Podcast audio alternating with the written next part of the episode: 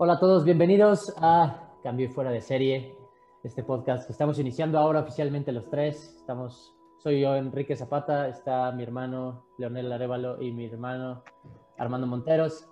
Y eh, los tres estamos muy, muy emocionados de, de, que nos acompañe quien sea que nos quiera escuchar allá afuera. Y les recuerdo el objetivo.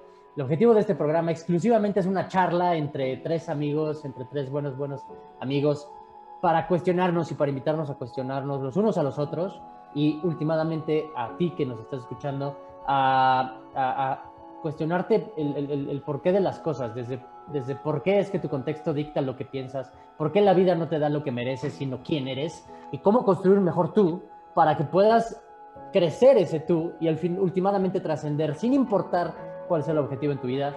Creemos fervientemente que haciéndote las preguntas correctas, conociendo a las personas correctas y haciendo lo que tienes que hacer, puedes llegar a lograr lo que quieras. literalmente lo que quieras. Hay mucha gente allá afuera que lo demuestra y nosotros queremos vivirlo, así que por eso estamos aquí teniendo una simple charla entre amigos para ayudarte y motivarte en ese camino. Hermanos, ¿cómo están? Súper bien, muy emocionado por este nuevo eh, arranque del, podcast, versión 2.0. Eso, yo también, yo también estoy feliz aquí de estar compartiendo este espacio con, con dos extraordinarios seres humanos que relativamente es, es, es nuevo el, el, tema de conocernos, pero que que desde el primer minuto hubo una conexión, ¿no? O sea, como que nos vimos las caras y biohacker, biohacker, sí, biohacker, ¿no? Entonces, eh, la verdad estuvo, estuvo bastante, bastante cool y un placer, de verdad, de, estar compartiendo esto y seguro que a la gente le va a encantar todo el valor que vamos a estar otorgando y regalando y, contando por aquí, ¿no? Seguro. Y eso, eso me encanta, que, que el objetivo es genuino, genuinamente queremos queremos aportar lo mayor, la mayor cantidad de, valor posible a la gente que está allá afuera. Realmente, o sea, si tú estás escuchando esto, realmente al menos darte la oportunidad de quedarte, porque vamos a hacer todo lo que esté en nuestro poder para agregarte genuino valor y volverte una mejor persona, ¿sabes? O sea, no hay mucho más objetivo, no hay un objetivo más allá. Este, no hay ahorita, o sea, no tenemos ni patrocinados, no tenemos nada que, que, nos, que nos motive a hacer esto más que eh, eh, de verdad, genuinamente agregar valor a las personas o a quien sea que quiera escucharlo, ¿no? Eso está súper, súper, súper chido. Pues bien, Hermano, pues adelante, adelante, Leo, dale. Sí, no, no, no, eh, quería compartir un poquito lo, o sea, lo que mencionaste, ¿no? Que realmente tenemos muy poco de conocernos, pero creo que lo que estuvo muy padre es que al final los tres coincidimos en un evento de, de liderazgo, que fue donde realmente nos conocimos pero al final, o sea, como dice Enrique, creo que todo nace de, querer poder eh, impactar nuestro entorno de mejor manera, ¿no? Entonces también el ambiente donde nos encontramos creo que es el, apropiado, el indicado para justamente empezar a hacer este tipo de colaboraciones, ¿no? Donde los tres, cada uno obviamente tiene su historia y cada uno ha llevado su proceso de, de transformación, de crecimiento, pero creo que enriquecerla yo compartiendo mi punto de vista, Enrique el suyo y Armando parte, creo que esto va a estar bastante, bastante padre, porque al final los tres somos biohackers, pero hemos experimentado las, diferentes técnicas de manera diferente también, ¿sabes? Entonces, también eso le da, eh, digamos, un sabor a, toda esta información que, vamos a estar compartiendo. Pues, empecemos. Este, a, mí me gustaría empezar, por ejemplo, con, con Armando. Digo, al final tenemos muy poquito de conocerlo. A Enrique ya lo conozco desde hace ya bastante tiempo, pero a, mí me gustaría que nos compartieras, Armando, cómo empieza tu inicio en, este camino de transformación, de crecimiento, de mejorar hábitos, mejorar tu salud. ¿Qué te motiva? ¿Qué, inició el viaje? Claro. Buenísimo. Es, es qué, qué, buenas preguntas. Ahorita eh, me voy a poner un poco vulnerable, me voy a salir de la zona de confort, que es al final del día algo, algo interesante de hacer, ¿no? Que no todo el mundo se atreve, pero fíjense que mi camino empezó de una manera bien curiosa, porque yo eh, hacía, hacía triatlones, ¿no? Me gustaba mucho hacer triatlones. Este, ya había hecho un largo camino del tema del ayuno intermitente. No le ponía nada de atención a la alimentación, sin duda. O sea, eso, o sea, como que quedaba de un, plano eh, de lado, ¿no? Lo que, lo que hacía era ayunos intermitentes, entrenaba bien y comía de todo, ¿no? Obviamente alto, alto porcentaje de carbohidratos, eh, lo, que siempre te dicen, cómete la pizza antes de la competencia y de todas esas cosas, esos, exacto, y la pasta y todos esos mitos, ¿no? Que, que yo digo hoy en día son mitos, pero este, fíjate que yo estaba, estaba por terminar mi maestría, me acuerdo perfecto, y, y me fui a Cancún, me fui a Cancún con, con mis papás. Y en, en ah, perdón, previo a eso, tuve un date con una chava, fuimos a Polanco, empezó a llover a cántaros durísimo, eh, la puse abajo, estamos esperando mi coche, la puse abajo de una sombrilla, yo me empapé, ¿no? Me empapé, quedé empapado, eh, nos subimos al coche, prendí el aire acondicionado, al día siguiente me fui a Cancún, de alguna u otra manera me enfermé, me dio como, como neumonía, literal, ¿no? Entonces, eh, en, en, Cancún, de repente como que empecé a sentir dolor en el corazón, dolor fuerte en el corazón, ¿no? Entonces yo decía, ¿por qué me duele el corazón, cabrón? Si yo me habían acabado de hacer una prueba de esfuerzo hacía nada de tiempo, y, y, pero me sentía mal, o sea, yo decía, tengo algo mal, entonces voy, le toco la puerta a mi papá, mis papás tienen un tiempo compartido en Cancún, y le digo, papá, es que me duele el corazón. Me dice, Armando, estás loco. Yo en ese momento tenía 24 años, ¿no? O sea, triatleta, 24 años, eh, aparentemente todo bien, ¿no? Y, le dije a mi papá, es que de verdad, o sea, me duele el corazón. Me dice, no, no, mi papá es cirujano, o sea, sabe, ¿no? De ciertas cosas.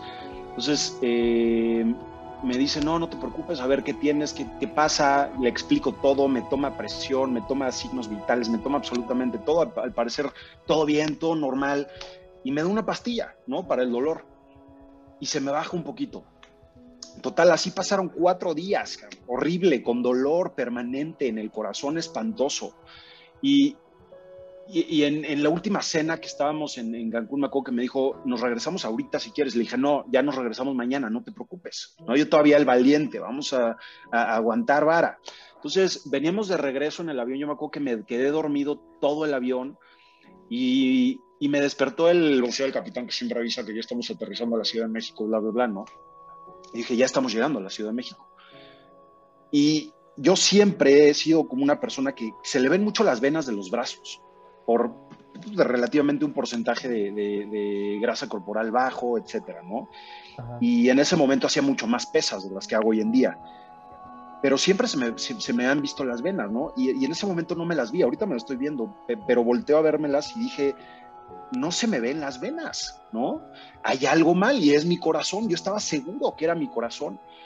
Entonces, literalmente aterrizando, vamos por las maletas. Yo todavía digo, hay que ayudarles a los jefes, vamos a agarrar sus maletas todavía. Entonces, cada que, me agachaba a agarrar una maleta de la banda del aeropuerto, veía mi brazo y no veía mis venas. Yo dije, hay algo mal, hay algo seriamente mal en, mi, corazón. Entonces ya pedimos el Uber, vamos en el Uber. De repente yo me estoy quedando literalmente me estoy desmayando. O sea, es, siento, me siento sudar frío, me siento mal, verdaderamente mal. Así, me, acuerdo perfecto que de las últimas momentos o memorias que tengo es que se me estaba cerrando el mundo así como de caricatura, como de esos cierres de caricatura de los Looney Tunes que se cierra así, ya sabes. Entonces, de repente me, me, me acuerdo que una bofetada me despierta y era mi mamá y me dice, Armando, estás blanco, estás totalmente pálido, ¿qué tienes? Digo, es que me duele horrible el corazón. Y me voltea, en ese momento mi papá se voltea y él iba en el asiento del pasajero. Nosotros, mi mamá y yo íbamos atrás. Y se voltea y me dice, Armando, del 1 al 10, ¿cuánto te duele el corazón? Y yo siempre, aquí tienen que saber que siempre me ha, yo no sé si porque mi papá es doctor, pero siempre me chocó ir a hospitales, me revienta ir a hospitales, es lo peor que me pueden decir, vamos a un hospital, o sea, es, es lo peor, es como una mentada de madre. Entonces, este, literalmente en ese momento dije 8, ¿no? Y para mí una escala del dolor del 1 al 10, es decir, un 8 ya es bastante. Entonces mi papá me dijo, ¿cuánto te duele realmente? Del 1 al 10. Y en ese momento fue el primer momento en mi vida en que dije 11 Imagínate, 11. Entonces, eh, íbamos llegando a mi casa, en ese momento a casa de mis papás, botamos las maletas, nos subimos al coche y nos fuimos al hospital. Entonces, yo me acuerdo perfecto que, que todavía entré caminando al hospital, o sea, yo entré caminando y entré sin ningún problema con el dolor, pero consciente bien. Y, este, y me volteó a ver mi papá, íbamos entrando urgencias, me acuerdo perfecto, y me dijo, seguro es el corazón. Le dije, estoy seguro que es el corazón. Entonces ya llegamos a urgencias, me suben a, una parte que era como de cardiología, y me empiezan a, a, poner los chupones estos que son para el electrocardiograma, empiezan a salir las, las lecturas y el doctor se empieza a quedar como, como en shock. Y yo empiezo a ver su cara y yo dije, hay algo mal, o sea, definitivamente hay algo mal. Y, y en ese momento se voltea con sus asistentes, con las enfermeras y les empieza a decir algo. Yo nada más me acuerdo que se pusieron dos enfermeras al lado de mí, me empezaron a desnudar, literalmente, a desnudar empezaron a, canalizar en ese momento, o sea, y yo así como, ¿qué está pasando? O sea, yo también como que empecé a entrar en shock y dije, ¿qué, diablos está pasando? Entonces, eh, el, doctor, lo único que le dijo a mi papá que estaba ahí fue, no sé cómo está vivo. Literal, no sé cómo está vivo. Entonces, en ese momento yo me empecé a preocupar, le dije, ¿qué está pasando? Y me dijo, a, a partir de este momento no te puedes mover, te vamos a tratar como si te estuvieras infartando, ¿no? Literal. Pero me empezaron a hacer estudios y cantidad de estudios, estudios, estudios, estudios, estudios. No fue un infarto, o sea, no era un infarto. Al final de todos los estudios que me hicieron fue un tema que se llama pericarditis, ¿no? Fue una pericarditis ocasionada de un tema viral que, que, hoy en día se sabe que fue por la neumonía que me dio, ¿no? Derivado de que me mojé. De alguna manera. no, escuchabas el plap, plap, plap, plap, plap, plap, plap. Fíjate que eso no me acuerdo, este, Enrique. Lo, lo único que, que, sentía fue un dolor impresionante, un dolor impresionante permanente, porque es, imagínate, pon, o sea, toda la gente que nos está escuchando, quiero que hagan como que su mano está latiendo el corazón y encima de su mano izquierda o derecha pongan su otra mano, ¿no? Y sientan esa, esa, esa mano. Eso es, el, eh, eso es, el, pericardio. Ahora aprieta lo duro. Claro, eso, es, eso, o sea, brutal, o sea, es un dolor permanente. Entonces, eh, el doctor me dijo, yo no sé, o sea, no sé cómo estás vivo. O sea, lo que sufriste. O sea, que aguantaste una semana con Sí, una semana con, con, ese dolor. Me dijo, ese dolor es lo, o sea, es, lo que sienten los infartados, ¿no? Ese dolor fulminante. Yo una semana. Entonces, este, a partir de ahí, pues, sí, ya sé, eh, sí, fue una responsabilidad por completo de mi parte. Entonces, eh, estuve una semana literalmente en, cuidados coronarios, en, terapia intensiva del corazón para los que no tienen idea de temas de hospitales. O sea, no tenía acceso a visitas, no tenía acceso a mi celular, no tenía acceso a nada. O sea, podía entrar mi papá, mi mamá una vez al día. En la noche entraba mi papá y en la mañana entraba mi mamá y para de contar 20 minutos cada uno y ya y, los doctores este, me decían, es que no sabemos cuándo vas a salir, no sabemos si va a tener un daño tu corazón, no sabemos este, qué va a pasar, ¿no? O sea, imagínate que, que a los 24 años, tú saludable, eh, llegando a hacer triatlones, te pase eso y de repente enfermeras te empiecen a bañar. O sea, es completamente bizarro, es algo completamente extraño. Sí, cuando, cuando un doctor ve, ve tu, alguna parte de tu cuerpo como si fuera un examen profesional, te asusta. ¿No? O sea, me, asusta. Un, acertijo que tiene que resolver, dices, verga, a ver, espérate. Sí, literal. Sí, no, espera, y, pruebas y pruebas y pruebas y pruebas y sangre, me sacaban sangre cada hora, o sea, era impresionante, ¿no? Y en una cama midiéndome absolutamente todo, oxigenación, peso, todo, ¿no? Entonces, este, yo a partir de ahí como que empecé a conectar, fíjate, fue algo bien chistoso, porque a partir de ahí empecé a conectar mucho con mi cabeza. O sea, a partir de ahí me di mucha cuenta de lo que eres capaz de hacer mentalmente, ¿no? Eh, ya luego lo platicaremos en más podcasts cuando estemos hablando del tema mental y de la fuerza y el poder mental de uno, pero yo en un momento dado, en esa semana, literalmente hasta la oxigenación la podía controlar. O sea, era algo impresionante, ¿no? Lo que, lo que me pasaba a nivel mental porque yo no, yo, o sea, yo no sabía cuánto tiempo iba a salir, yo no sabía cuánto tiempo iba a estar. Entonces dije, bueno, si no puedo, voy a jugar con lo, con lo único que tengo que jugar, con la imaginación, con la mente, con, ¿no? Me acuerdo perfecto que justo unas semanas antes había leído un libro, este, que es mi mentor más grande, que se llama Charles Hannell, ¿no? Charles Hannell es el que escribió La llave maestra, que fue lo que inspiró El secreto, ¿no? El, libro este que se hizo famosísimo, que justo es nada más el poder mental que tú tienes. Entonces empecé a jugar con, con todo eso. Y en el hospital, estando en el hospital, algo como que se encendió en mí, un fuego se encendió en mí. Dije, ¿por qué nos enfermamos? ¿Por qué nos estamos enfermando? ¿No? ¿Por qué nos está pasando esto? Y de repente empecé como a, como a conectar varias cosas y en el desayuno en el hospital, la concha, la concha, el pan, la concha, este arroz, eh, el pan ahí para, sí, gelatina, eh, el juguito Jumex, ¿no? Eh, no voy a decir, no, edita en esa parte, pero el juguito con azúcar. Entonces, este, me empecé a preguntar muchas cosas súper locas en ese momento para mí de ¿por qué, ¿por qué estoy comiendo esto? ¿Por qué no estoy comiendo saludable? ¿Por qué no estoy llevando a cabo mi dieta? Entonces como que una serie de cosas fueron lo que me, lo que me empezó a obsesionar con el tema de la salud, ¿no? Empezando por lo que me había pasado. ¿Por qué me pasó? ¿Por qué realmente me pasó eso? O sea, me pasó, me pasó realmente por un tema, este, por un tema viral, o me pasó por un tema de, de hábitos, o me pasó por un, como dice Charles Hanel, causa y efecto. O sea, toda, todo efecto parte de una causa, ¿no? Y la causa, pues vete hasta el final.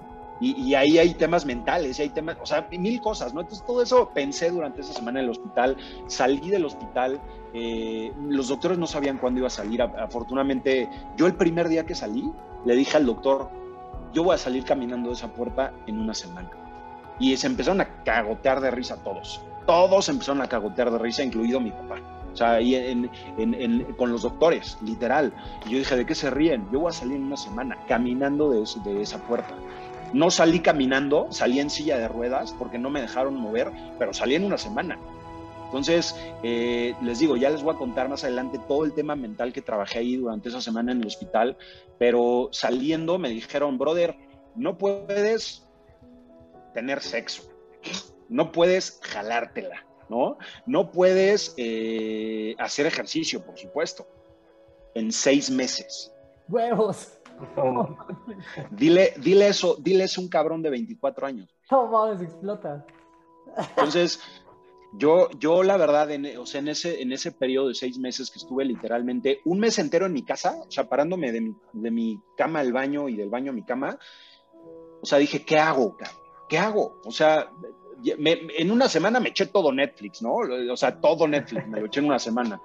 Y después dije, ¿qué hago? Pues me voy a empezar a cultivar, voy a empezar a leer, voy a empezar a investigar. Entonces, a partir de ahí, ¡pum!, se prendió el fuego, ¿no? A partir de ahí fue ese, ese fueguito que dije, yo necesito investigar cómo vivir más, cómo no voy a tener nada, cómo cuidarme, cómo ser mejor, cómo mejorar, cómo, cómo literalmente no envejecer, sino mantenerme como estoy ahorita. Bien, ¿no? Y entonces empecé a trabajar muchos aspectos, ¿no? Desde la parte de nutrición, desde la parte de hábitos, desde la parte, todavía le metí más el tema mental, este, fue, fue un camino bien, bien interesante.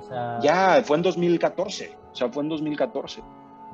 ¿no? Fue en 2014 y, y el, el, vaso así que derramó la gota de agua para que yo hiciera ya todo esto y, y me, dedicara, me dedicara al 100 con una obsesión y un deseo ardiente de aprender, de, mejorar y de enseñar a la gente, fue cuando al año siguiente, literalmente al 2015, yo estaba en la chamba, había conseguido una chamba impresionante, este, la chamba de mis sueños, así tenía la vida de mis sueños. De, de repente me hablan y me dicen que mi papá tiene cáncer. Entonces, en ese momento es cuando dije, algo estamos haciendo mal. O sea, hay algo, hay algo o sea, el, efecto está claro, vamos a estudiar las causas, ¿no? Y ahí fue cuando me empecé a obsesionar todavía más con el ayuno, la alimentación baja en carbohidratos. Eh, ese, es, ese es como el, condensado de, cuál fue el, causante del, fuego que traigo hoy en día, ¿no? Para, para seguir aprendiendo y seguir aplicando y seguir enseñando y aprender más y aplicar más y, nunca dejar de mejorar y nunca dejar de estar al día de, todo esto, ¿no? Que es la salud, el biohack, eh, la, alimentación consciente, la alimentación, no voy a decir correcta, porque siento que no hay, no hay alimentaciones correctas. Es, realmente la investigación que hagas, lo que te funcione y seguir aplicando y seguir aprendiendo, ¿no? Sobre todo lo que, lo que viene y que falta seguramente. Pero eso, eso fue, eso es, eso, eso me pasó. O sea, por eso estoy en esto. Literal. Sí. sí, sí. Me, me, surgen varias preguntas, güey. Primero, saber si tu papá está bien, güey. Mi papá está bien. Hoy en día hace ayunos y lleva alimentación baja en carbohidratos. Y está muy bien. Buenísimo. Sí, sí, Buenísimo, Eso me da gusto. Eh, me, me, surgen más preguntas. ¿Qué pasa, ¿Qué pasa con un chavo de 24 años? ¿Qué le pasa por la cabeza a un chavo de 24 años que, como decía mi profesor de química, un profesor sazo, un profesor Tamayo, decía, los chavos se creen, se creen eh, invencibles, inmortales y estériles. Total. ¿Qué pasa la cabeza de un chavo que, que está en, ese, en esa situación? De pronto, pum, un mal de realidad. O sea, seguro que lo vamos a platicar a lo largo, a lo largo de bastantes, bastantes episodios, pero me gustaría, me gustaría saber de qué manera pudieras describir ese clic en el que tu realidad se derrumba. Es, es, brutal, o sea, es un tema brutal. Yo estaba, te digo, acabándome maestría, estaba cerrando un ciclo increíble en una chamba increíble para dar el paso para otra chamba increíble, este, y de repente, ¡pum! guamazo, ¿no? ¿Qué pasa? Y tu vida se viene para abajo y después, ¿qué, ¿qué hago? ¿No? Entonces, número uno, por la cabeza te pasa, no eres invencible, no vas a vivir diario, no vas a vivir, más bien, deja, exactamente, te vas a morir, o sea, no, no vas a vivir eternamente, ¿no?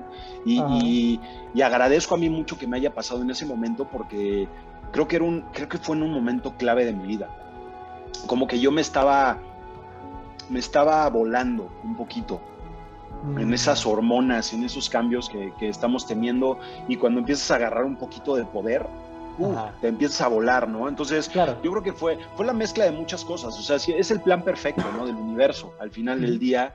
Y, me ayudó mucho, o sea, me ayudó muchísimo. De, de, repente yo me acordé, oye, leí un libro, a mis 19 años leí un libro que se llama Piensa, llega a ser rico, y me acuerdo que había algo de la transmutación sexual. Entonces fue lo primero que saqué, dije, ¿cómo diablos canalizo esa energía? Porque es, o sea, dile a un güey de 24 años, no te la jales. Sí, sí te cambia la realidad. O sea, te cambia la realidad, güey. Entonces, eh, tienes que aprender a hacer mil cosas y... bueno, y, luego descubres los superpoderes que trae, sí, Sí, y luego, exactamente, exactamente. Y, luego me pongo a pensar y, dije, a lo mejor hubiera podido meter temas de meditación, pero pues, eso es otra, otra cosa, ¿no? Pero en ese momento sí, te cambia la realidad, te cambia por completo. Entonces cuando dices... ¿cómo? de la realidad. Ajá. Dime, dime, Kike, dime, dime, dime.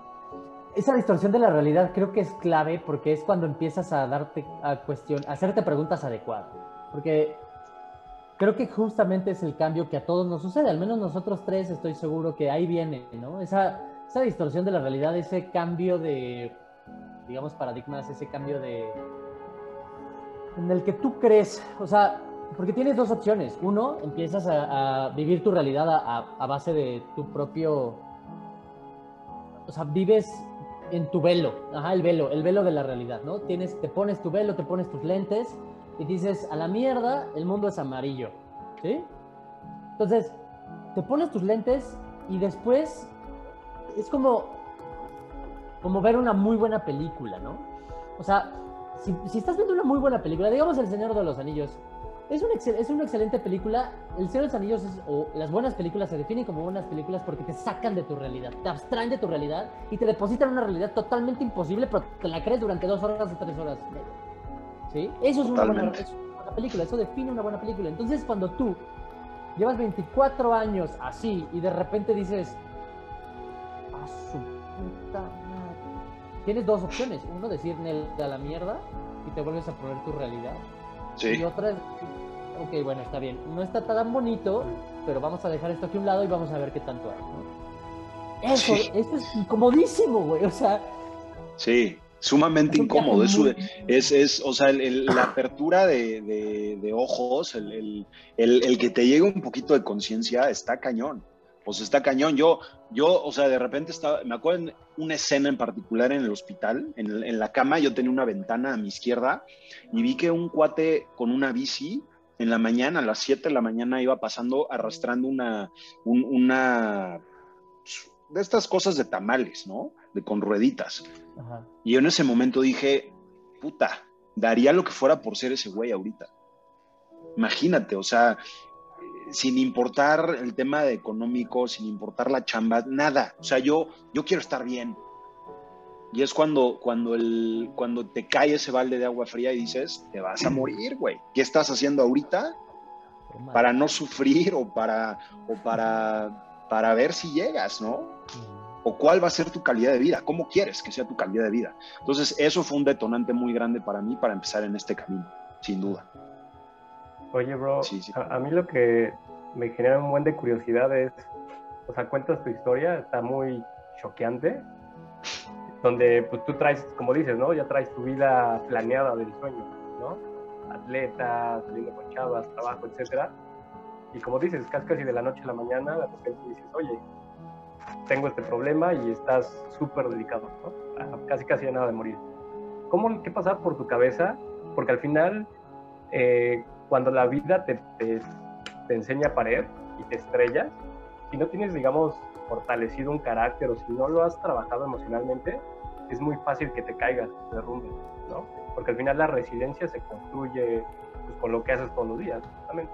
Entonces, ¿cómo, lo hiciste para sobreponerte a, esta situación donde tal vez hasta los 24 años tal vez nunca habías tenido como esa experiencia tan, tan como tan disruptiva en tu vida y que, y que no te haya ganado ese estrés, ¿sabes? que no te haya vencido, sino más bien al contrario, te, te dio energía y te dio esa llama que dices, ¿no? ¿cómo, ¿qué pasó por tu mente? ¿Cómo lo hiciste?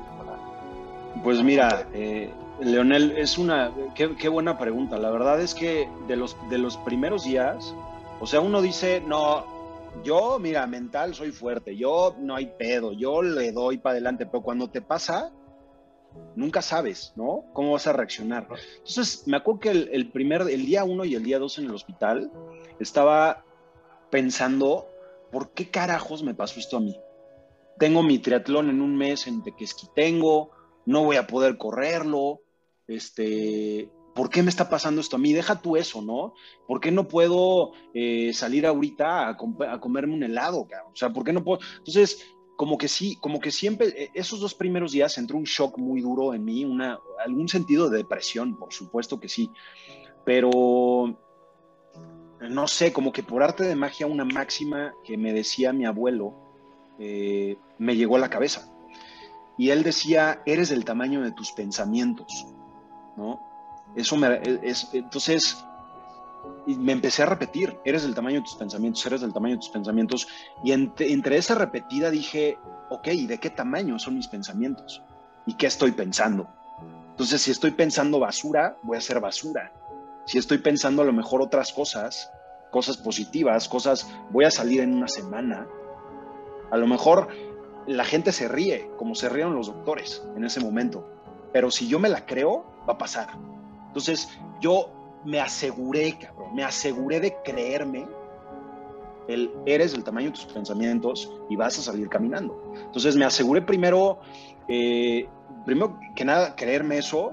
Y el segundo era, ¿cómo le hago para estar bien? Entonces, todo el tiempo estaba pensando, literalmente, trataba de pensar en cosas o momentos que me movieran de alguna manera positiva en, o, momentos padres en mi vida, momentos de risa. Entonces, eh, literalmente eso fue el trabajo que hice una semana. Saliendo del hospital me dijeron, pues no sabemos si tu corazón va a tener un, daño, porque en el, este, aparte del electrocardiograma, me hacían ecocardiograma, entonces se veía mi corazón en 3D, como lo, lo que le hacen a las embarazadas, ¿no? Y se veía mi corazón y se veía una manchita, y el corazón tenía un daño. ¿No? Mi corazón tenía un daño. Entonces, yo lo que hice fue decir, bueno, pues los siguientes tres meses, cuando, en cuanto tenga mi próxima cita con el cardiólogo, literalmente me voy a dedicar a pensar que mi corazón está bien y que estoy bien y que estoy bien y que estoy bien. Y diario, o sea, era impresionante la autosugestión que manejé en ese momento. Estoy bien, estoy bien, estoy bien, estoy bien, estoy bien, estoy bien, estoy bien. Me paraba diario, estoy bien, estoy bien, estoy bien, estoy bien. Así, güey. O sea, literalmente diario sea, diario, una autosugestión súper poderosa, lo que Tony Robbins le llama encantaciones o encantations, ¿no? Que, te, las, te las terminas por, por creer. Entonces, sí, y, cuando llegué al cardiólogo, me acuerdo que tenía cada tres meses revisiones, cada tres o cuatro meses revisiones periódicas, ¿no? Entonces me revisaba y me decía, tu manchita está más, más chiquita. no se explicaban por qué la, por qué la lesión estaba más chiquita. Yo sí, yo sí me explicaba por qué. Porque para, mí no había duda, ¿no? Y, de repente mi papá me dice, estás loco y este pedo es casi, casi un, un milagro de la ciencia y, yo no, porque yo, yo diario en mi mente, en mi cabeza, entretejía los, los tejidos de mi corazón y decía, estoy bien, y estoy bien, y estoy bien, estoy bien. Total, el último, la última vez que fui al cardiólogo, me revisó y me dijo, ah, güey, ahorita no sé qué onda con tu corazón, pero podrías escalar el Everest, si quieres, güey. A huevo. No sé, o sea, así dijo el cardiólogo, literal, no sé qué onda con tu corazón. Ahí tengo la grabación, la grabación que me hizo, me dijo, o sea, estás bombeando sangre como caballo, eh, no tengo idea cómo, qué, qué onda con tu corazón, está perfecto, puedes hacer tu vida normal. Entonces, son muchas cosas, ¿no? Que se combinan y que vamos a estar platicando a lo largo de todo este podcast, que es cómo se une el cuerpo y la mente, ¿no? Entonces, eh, pues sí, este, fue un tema choqueante al principio, pero, pero sin duda no cambiaría un solo segundo de lo que me pasó. O sea, fue, algo, un despertar así delicioso para mí, ¿no? Delicioso, o sea, delicioso, delicioso. Qué chula historia, güey. Me encanta, porque combinas, combinas uno de los principales dolores que, tenemos normalmente todos en nuestra juventud y es lo...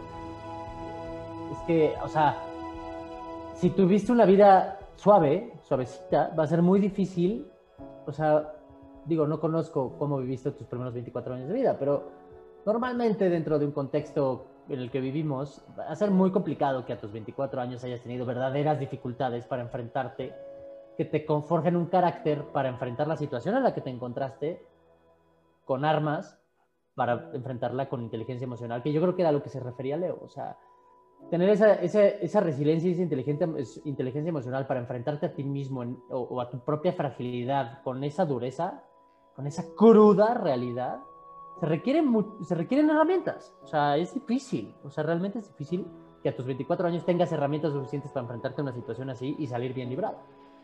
Que lo hayas hecho es una excelente historia. O sea, es una historia poderosísima y más que hayas tomado un mensaje tan sutil de tu abuelo y lo hayas convertido en realidad. Sí. Porque eso no es sutil. O sea, todos, todos, todos lo hemos escuchado al menos una vez. Sí, todos. Cuidado con piensas porque te vuelves tus pensamientos. Todos los hemos escuchado. Pero a mis 24 años recordar y decir, ok, voy a utilizar eso como una herramienta pivoteal o un pivote en mi vida para volverme mucho más resiliente. Mientras no tengo otras experiencias así de duras que me, que me obliguen a saber cómo es que debo de salir bien librado de una cosa de estas. Uf. Sí, sí está, sí está duro. O sea, está duro. Yo, yo siempre digo, no hay casualidades. O sea, había leído esos libros, ¿qué te gusta? Un mes antes. Un mes antes. Entonces, para mí no hay casualidades. O sea, para mí no hay ay, pues pasó. No, o sea, en ese, momento y en todos nuestros momentos de la vida, cada minuto, todo va a tener sentido, ¿no? Porque ahorita eres todo lo que construiste, los minutos que ya pasaron, y lo que vas a hacer en el siguiente minuto eres lo que estás construyendo ahorita. Entonces, eh, sí es difícil, o sea, les repito, hermanos, fue un tema muy choqueante, o sea, fue un tema duro, personalmente un tema súper duro a mí me pone muy incómodo hablar de ese momento en mi vida porque eh, para mí el mostrarme un poquito más vulnerable es de repente decir soy débil, ¿no?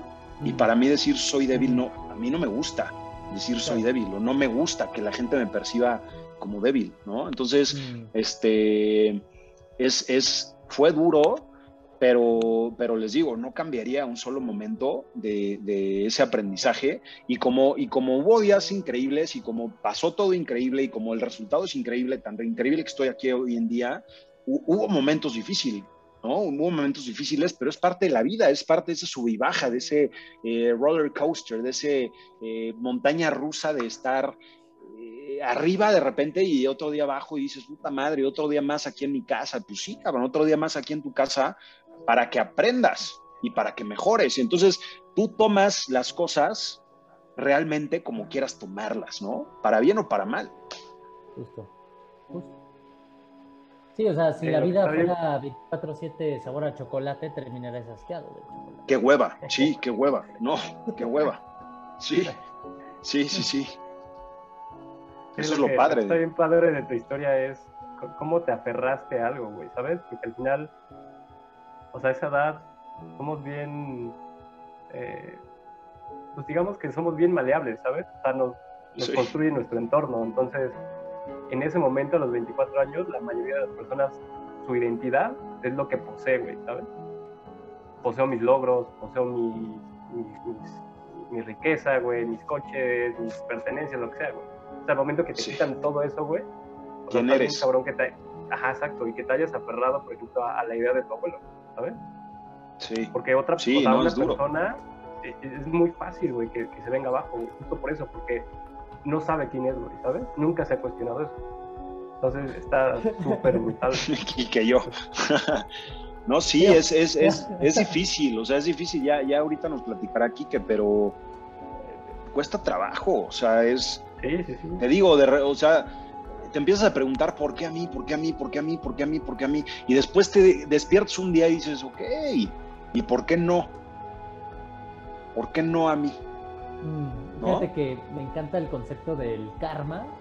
No como, no como, ay, es que asume la, asume la responsabilidad de las cosas que haces, sino el karma desde el punto de vista más puro.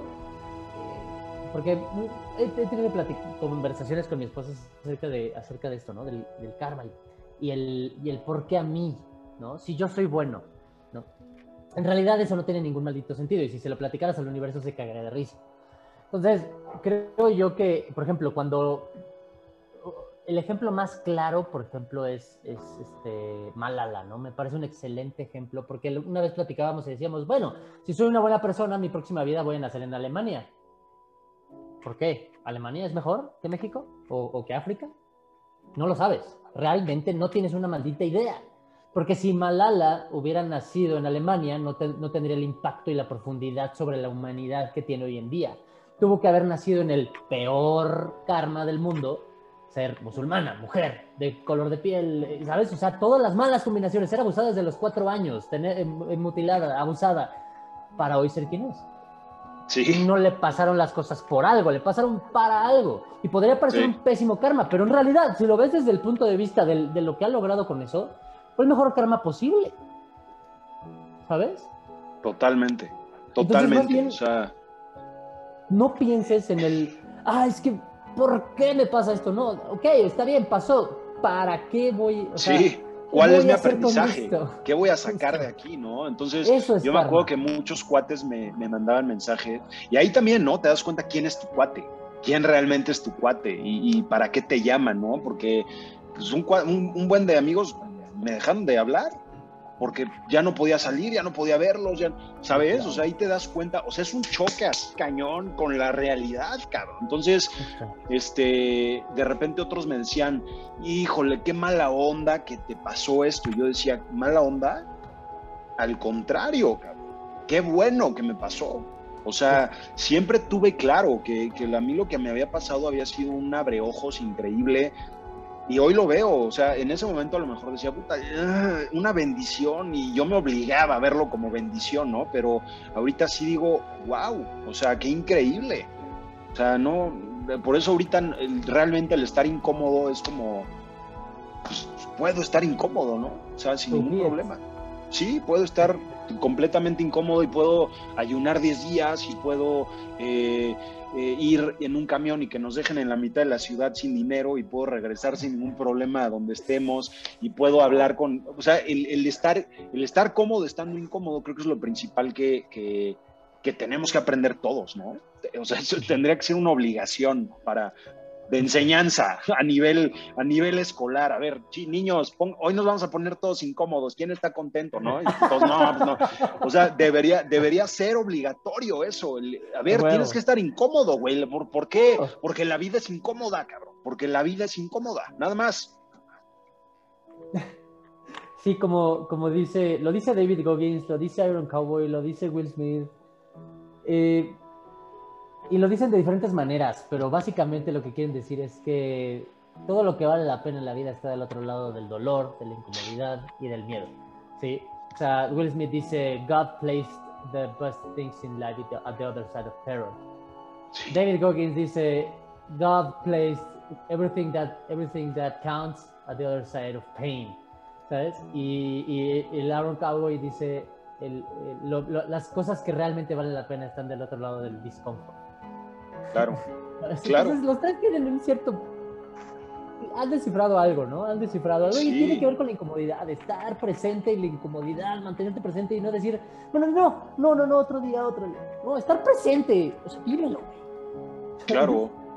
O sea, e, es como el, tema, el tema de la salud, ¿no? El, tema de la alimentación, de la, de la alimentación correcta, de, evitar eh, pues todos esos procesados y refinados y el azúcar, que es lo más fácil pues, comerte una donas diario, ¿no? Y comerte lo que sea y lo que encuentres, que es difícil estudiar, saber cuáles son los alimentos ideales para ti, eh, probarlo en ti, hacer ejercicio es difícil, a mí me choca hacer ejercicio, pero me revienta, pero lo hago diario porque, porque me gusta esa incomodidad, me gusta acabar y me gusta decir, ok, o sea, hice algo bueno por mi cuerpo, pero me choca, o sea, es algo que no me gusta hacer y, lo hago porque sé que es bueno para mí, ¿no? Pero de verdad que, ese, que ese tema de la incomodidad, lo que dice David Goggins, ¿no? Que todo el mundo lo dice eh, con sus con sus cosas y con lo que ha vivido. Will Smith dijiste terror, eh, David Goggins dice de, del dolor, me dijiste, del dolor,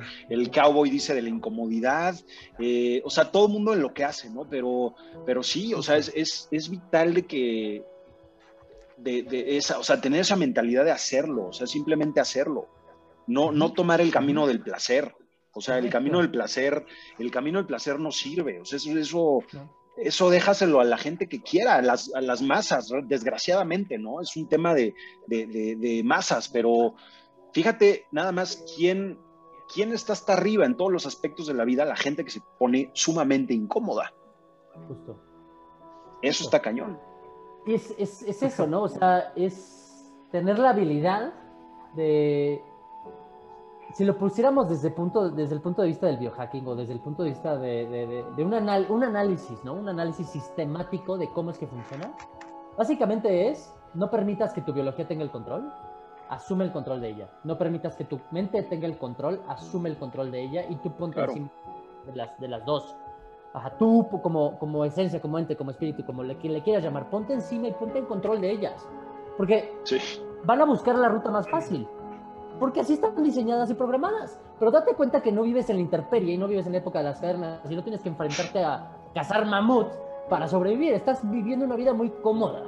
Y si permites que tu biología y tu mente te ganen la batalla, no vales la pena, punto final. No. ¿Cómo se va a reflejar en una vida que al final de cuentas va a estar jodida? Y te vas a, te vas, vas a estar enfrentando tu muerte y vas a decir, no, no, no, no, no, ya entendí, ya entendí, ahora sí ya. No, pues, pues no, el, el, juego no es así, cabrón, ¿no? no exacto si tú no pones, tú no te pones encima de tu biología y de tu mente, vas a vivir una vida muy media. Sí, y, la gente desgraciadamente todavía no lo entiende. Veo a mucha gente que está abriendo los ojos, ¿eh? pero veo desgraciadamente, te repito, a un colectivo que siempre es camino de placer y placer y el placer instantáneo y el placer momentáneo y el y todas esas decisiones que nos toca, ¿eh? Sí, a todos nos toca. O sea, yo lo he hecho, yo lo he hecho, yo lo he hecho, ¿no? Y, e incluso después, cabrón, después de que me pasó lo del corazón, tuve unos años que, que decía, o sea, como que se me olvidó todo lo que había pasado y dije, no, no importa. Entonces, hasta empecé a fumar, imagínate, ¿no? Pues sí, o sea, cosas incongruentes que yo de repente cuando cuando me vi en un espejo, ahí también fue otro, el último catalizador que tuve que ya no, o sea, eh, esa versión mía ya, bye, fue, me vi en un espejo y pesaba casi 100 kilos. O sea, me conocen, ya, saben, lo, o sea, estoy, estoy alto, ¿no? Pero imagínate 100 kilos en, en, la parte del tronco, o sea, todo estaba ahí y en los cachetes.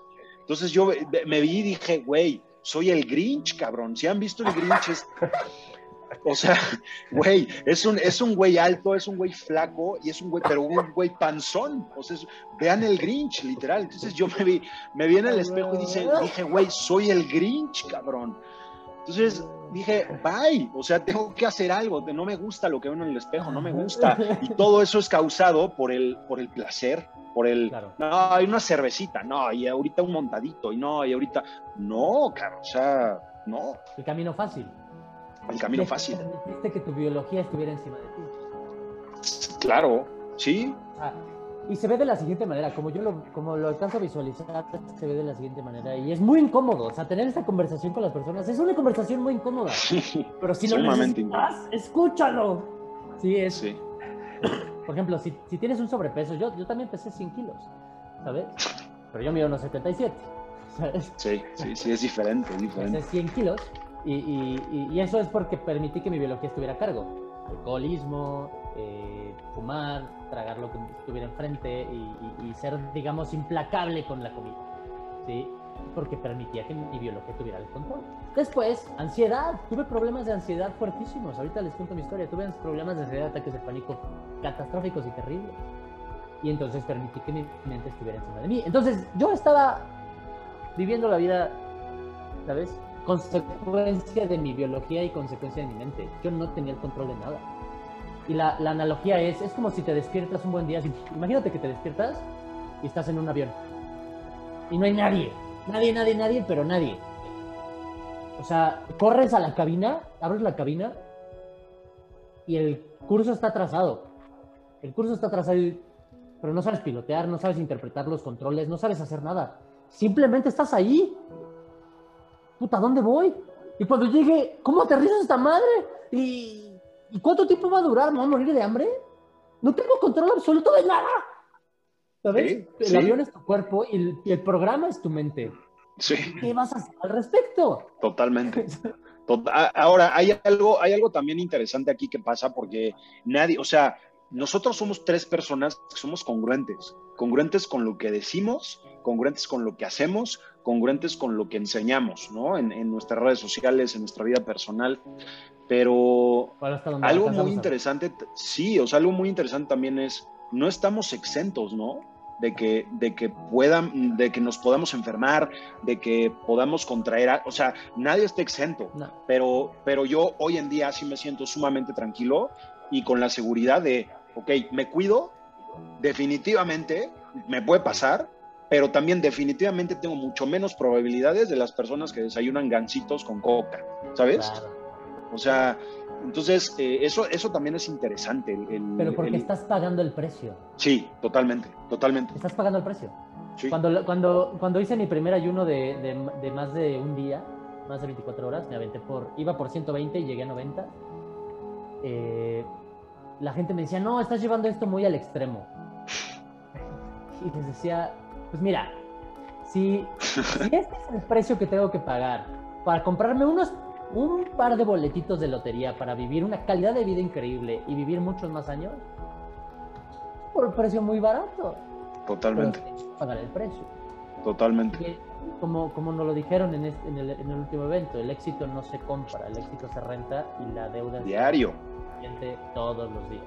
Diario. Y, y, lo que dijiste ahorita, fíjate Enrique, qué cosa tan diste ahorita en un clavo impresionante. Normalmente las personas que te dicen eso, estás loco, no, no se puede, no, son las personas que más cerca están a ti de repente, de repente. Y fíjate, fíjate, si tuvieras, si, ya, más adelante les contaremos, pero Enrique va a romper un récord Guinness, ¿no? Yo, yo tengo la certeza, yo tengo la certeza, pero fíjate cómo, cómo son diferentes las conversaciones. En esa semana que estuvimos juntos, cuando me contaste, güey, vas, quiero romper esto, te dije, yo voy a estar ahí cuando lo rompas. ¿no? Y, yo me pongo a pensar, dilo ahorita, párate en medio del periférico, párate en medio de una plaza, de plaza satélite, de, donde sea, y di, yo voy a romper un récord Guinness, ¿qué, vas, ¿qué va a pasar? Te van a señalar así, así, te van a decir, ese güey está loco, no, estás loco, no, no se puede, no, no, olvídalo. Entonces, son también el cambio de conversaciones, el ambiente donde te mueves, es un tema interesantísimo también que hay que observar y hay que, y hay que de verdad estudiarlo, porque el ambiente es todo. justo. Eso es importantísimo porque te cultivas y te, y te desarrollas y te nutres del ambiente. O sea, para poner un ejemplo muy básico, si tú creces en la jungla, vas a tener un cuerpo muy diferente si creces en el desierto, ¿estamos? Porque te Sí, total. tu entorno. Sí, Entonces, ¿dónde, qui- dónde quieres estar? ¿De dónde quieres, Exacto. quieres ir? ¿De dónde quieres absorber conocimi- conocimiento, pensamientos, nutrientes, creencias? Y pues está muy claro y lo va- vamos a ir platicando a lo largo del, a lo largo del programa, pero qué emoción todo lo que vamos a tocar. Aquí está brutal, cabrón. Sí está brutal. se va Sí, a sí. poner muy bueno. güey, Se va a poner bueno, ¿eh? Se va a poner bueno. A huevo, pues este, creo que le estamos llegando a los 40 minutos. Estamos llegando a los 40 minutos. Eh, ¿Les parece si, si nos, nos cuenta Leo, nos cuenta Leo sobre su historia y cerramos por hoy y después ya les cuento yo? Obvio.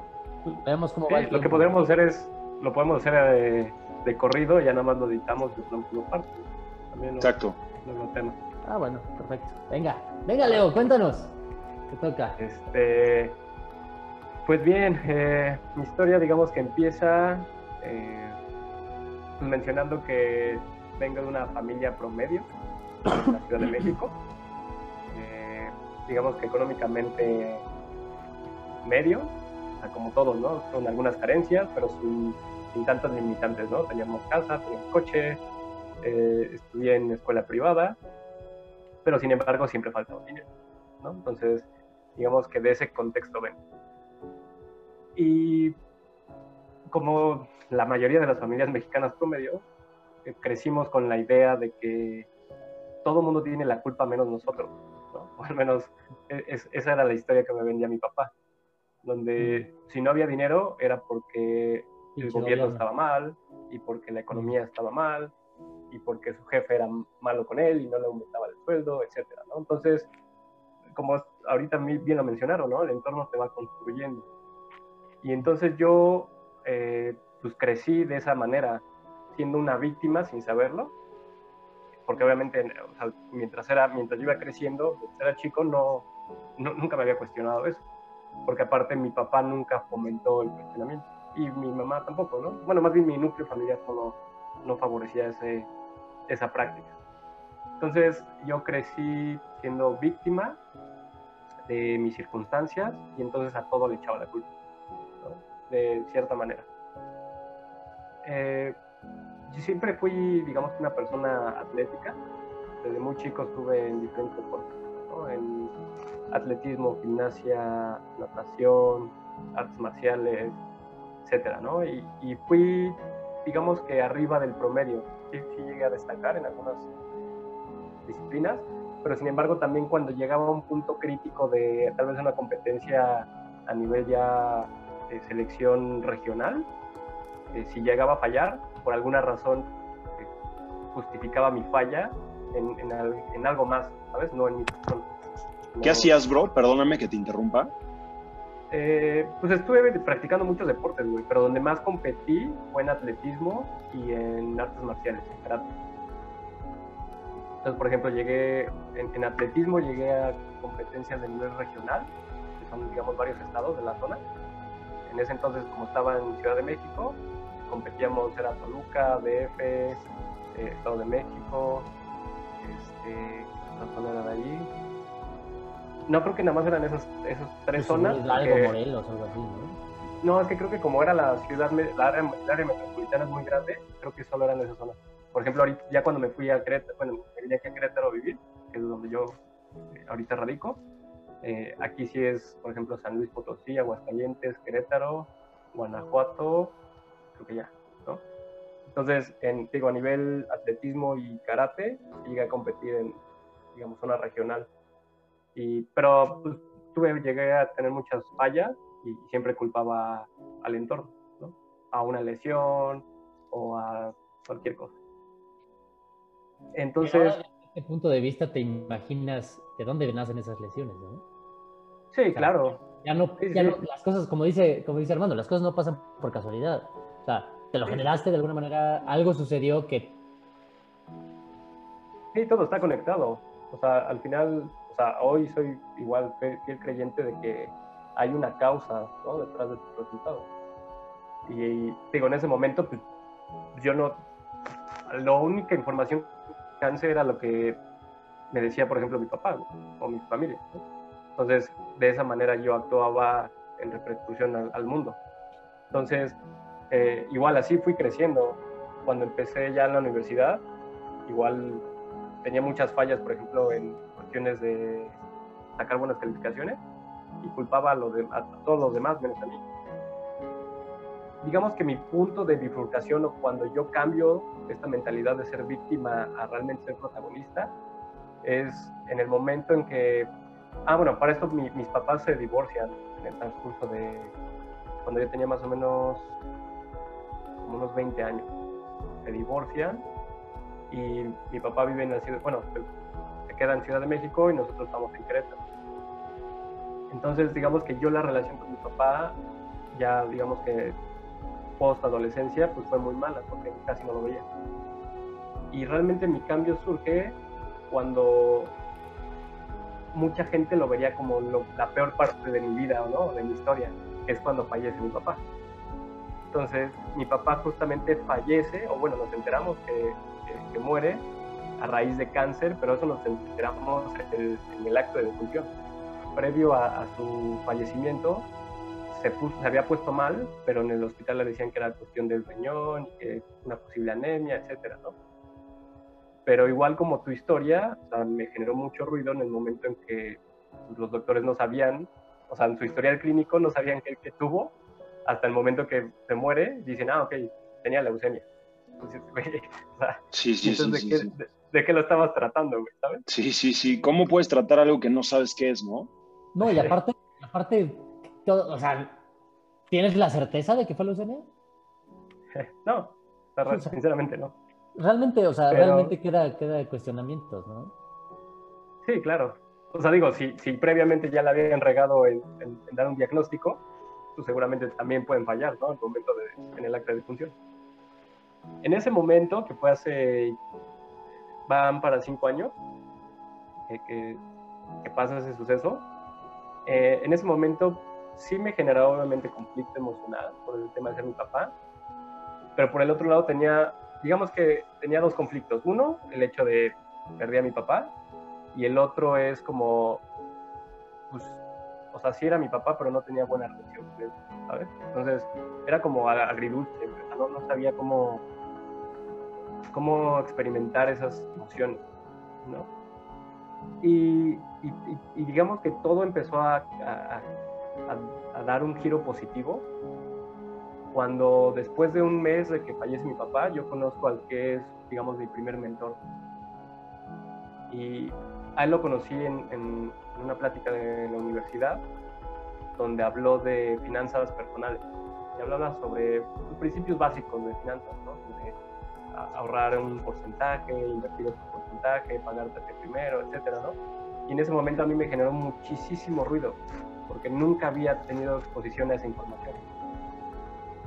Y, entonces, a partir de ahí, digamos que yo inconscientemente, cuando se va mi papá, digamos que también dejo atrás toda su forma de pensar y todas las ideas que a mí me había metido, ¿no? Obviamente de la, de la mano y de la ayuda de, este, de, mi mentor, de Miguel Gómez, porque cuando él empieza a compartir esta información, eh, en mi cabeza empieza a haber este como curiosidad, ¿no? Esta sensación de, órale, súper interesante, que a ver, cuéntame más. Y entonces poco a poco empiezo a, a querer ir en contra de lo que a mí me habían enseñado, ¿sabes? Por ejemplo, hablaba de ser tu propio eh, dueño de negocio, poner empresas, etcétera, cuando pues, a mí mi crianza fue, digo, clase media, güey. Saca buenas calificaciones para tener un buen trabajo. Un buen trabajo, sí. Sí, sí. Entonces, en ese momento era, había mucha catarsis, güey. O sea, eran mucho ideas que yo tenía y anteponerlas con otras nuevas, güey, y que se pelearan ahí un rato y salía victoriosa la nueva idea, ¿sabes? Entonces ahí empecé como a, cuestionarme un poco más y empecé, empezó como todo este camino de, crecimiento y transformación.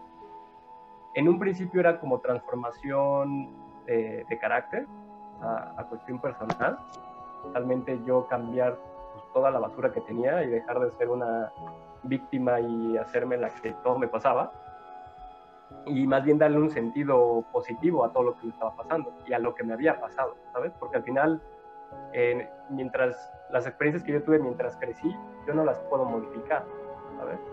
Pero sin embargo, ahora puedo actuar de manera diferente con eso que me pasó. Y entonces, a partir, te digo, de, conocer a Miguel Gómez, empiezo a, a, a, dejarme guiar, porque al final también esa es la chamba de, de cuando encuentras un mentor, ¿no? O sea, que tú seas coachable, tengas la capacidad de decir, ok, tú tienes los resultados, tú me estás diciendo qué, qué, qué sí sirve, qué no sirve, ok, dime qué, qué hago, ¿sabes? Soy materia dispuesta. Y entonces poco a poco empecé a dejarme manipular por él, por así decirlo, ¿no? Porque al final gente de fuera decía, oye, este, ya te están lavando el cerebro. Te están lavando el, típico, el típico, el típico. Sí, sí. sí, sí. O sea, cuando empiezas a hacer cosas diferentes y tu círculo próximo ve algo raro, te dicen, oye, cuidado, ¿sabes? Pero porque obviamente ellos no, no tienen ese nivel de conocimiento, conciencia, como quieras llamarle, ¿no? Y entonces lo que hacen es protegerte de cierta manera. A su manera, ¿no? Sí, claro, a su manera. Entonces, con, con de la mano de Miguel empiezo a asistir a diferentes eventos al principio muy enfocado a negocios, a desarrollo personal, finanzas. Y en, digamos que los dos primeros años yo no tenía ni idea de nada. O sea, era muy frustrante porque era, ok, estoy empezando a leer, ¿no? Porque, por ejemplo, yo no leía nada, sí, cero, no leía nada. ¿Y Cuando obviamente, y ahora me encanta, eh, entonces en ese momento pues me decía mi mentor, decía, oye, tienes que empezar a leer, ok, empiezo a leer oye, tienes que empezar a tener hábitos eh, positivos como, por ejemplo, agradecimiento. Ok, empezaba a tener mi diario de gratitud y todo eso, ¿no? Entonces empecé a implementar eh, hábitos que él me decía, oye, los tienes que implementar porque yo sé que te van a hacer bien, pero en el corto plazo no ves resultados, ¿sabes? Y al principio es súper frustrante.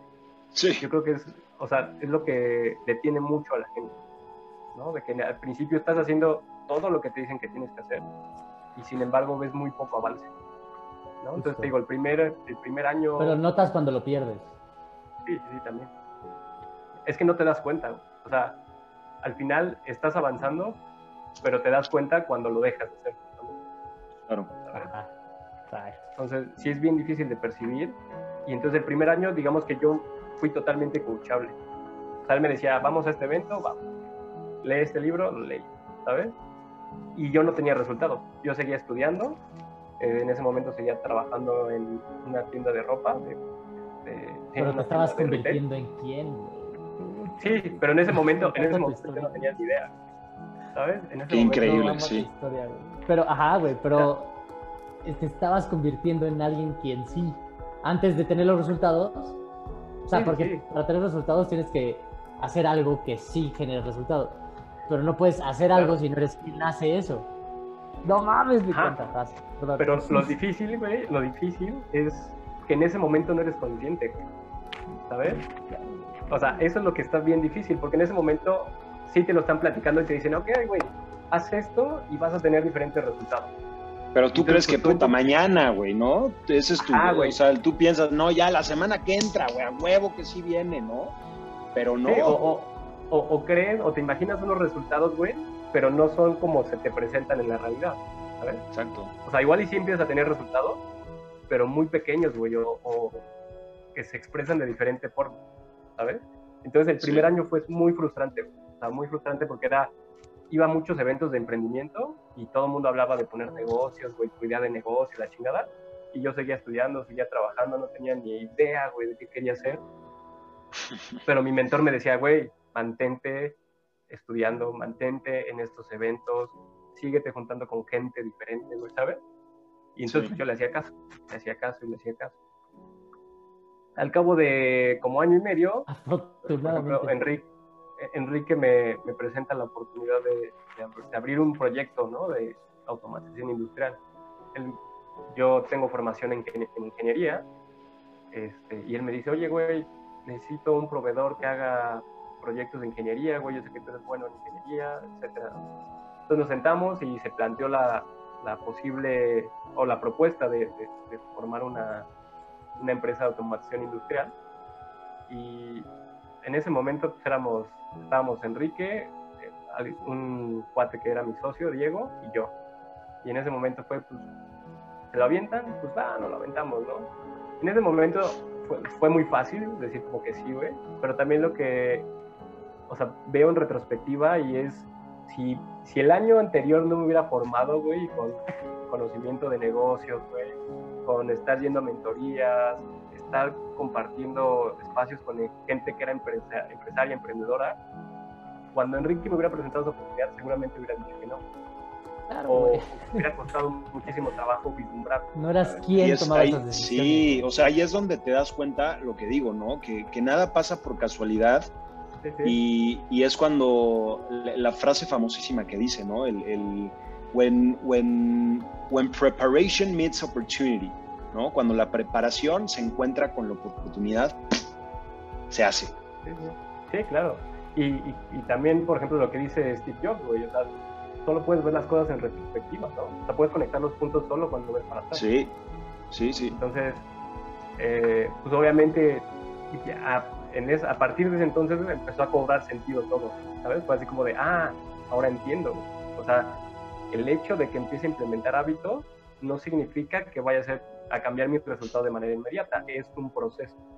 Claro. Y entonces cuando entiendes que todo es un proceso y que ese proceso requiere tiempo, entonces a mí se me hizo ya mucho más fácil, ¿sabes? Porque ahora entendí y dije, ok, quiero, ya sé, ya sé lo que implica el proceso, ¿sabes? Sé que tengo que implementar diferentes hábitos, diferentes acciones para tener diferentes resultados. Lo que ahora sí. también ya sé es de que implica tiempo y es un tiempo es... considerable. O sea, ¿Cómo? el tiempo como tal, esa es la definición del tiempo. O sea, y eso es lo que cuesta mucho trabajo entender. Creemos que el tiempo son minutos, días y segundos. Esa es la métrica del tiempo.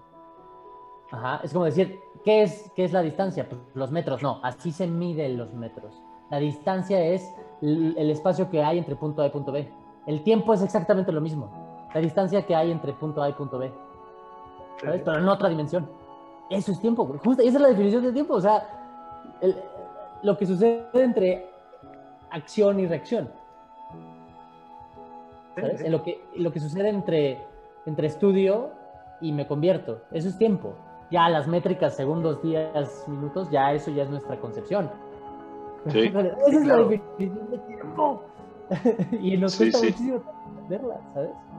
Pero por ejemplo ahí ya empecé a entender poco más, ¿sabes? Y entonces entendí esas variables y entonces ahora es, ok, si quiero tener este, convertirme o obtener cierto resultado, ¿qué tengo que empezar a implementar hoy? Esperar cierto tiempo y luego lo tengo, ¿sabes? Sí. Entonces ya de esa manera empecé a construir ya todo este tema, ¿no? De desarrollo personal, de crecimiento, de educarte. Y entonces fue cuando ya activamente me empecé a, a clavar mucho más.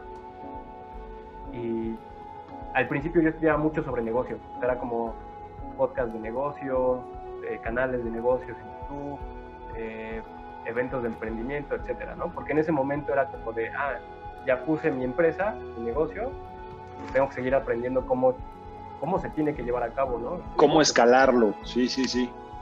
Sí, sí, todo, porque al final yo vengo de una escuela de ser empleado, de alumno, ¿sabes? O sea, en ningún momento me habían enseñado nada sobre negocios. Claro.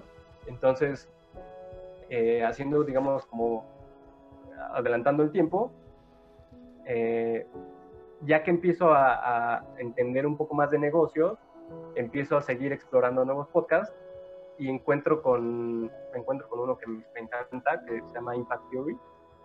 Y este podcast es muy enfocado a negocios, pero de un tiempo para acá empezó también a hablar muchísimo sobre la salud. Y entonces ahí fue donde yo conocí el término de biohacking por primera vez. Y entonces cuando yo empiezo a darme cuenta que CEOs de multinacionales, eh, dueños de negocios, emprendedores, empresarios, empiezan a implementar muchísimos hábitos de salud, de longevidad, sí. de alto rendimiento cognitivo, etcétera, pues también me empieza a llamar muchísimo la atención porque digo, ok, y ellos son gente que genera mucho dinero, se están preocupando por todas estas acciones, debe de ser por algo, ¿sabes? Y entonces también me empiezo a clavar muchísimo en, estudiar mucho acerca de nutrición, salud, etcétera, todo eso. Y me doy cuenta que el hecho de que mi papá haya pasado por ese evento donde pues, lo trataron con, o sea, le dieron un diagnóstico, le dieron un tratamiento que probablemente ni siquiera le ayudó nada y eso desencadenó su muerte, a mí, a mí me dio un propósito, ¿sabes? Porque ahora es... Ah, bueno, porque también eh, después de mi papá también fallece su papá, o sea, mi abuelo, y, años después fallece mi abuelita, la mamá de mi mamá. Y, los tres fallecen por cáncer, o al menos ese es el, diagnóstico, ¿no? Que los tres tuvieron cáncer y que fallecieron. Entonces también justamente empiezo a estudiar muchísimo del por qué, ¿sabes? ¿Por, por qué tiene que llegar esa enfermedad y por qué es decir, ok. Eh, Me parece más una condena que un diagnóstico, ¿no? No, eh, no, la condena yo creo que es más bien ese hereditario, ¿sabes? O sea, cuando vas y te dicen, ok, y te hacen tus estudios, tus valoraciones médicas, que te dicen, ok, eh, familia con, familiar con diabetes, no, pues tal, tal, tal. Ah, familiar con cáncer, no, pues tal, tal, tal. Ah, no, mm. no, pues sí se ve que eh, tienes una alta probabilidad de, de padecer esa enfermedad, ¿sabes? Sí. Entonces, empecé a cuestionar muchísimo ese tipo de cosas, ¿no? A partir de que pues ya, yo ya había tenido, digamos, como un despertar de conciencia y cuestionaba mucho más.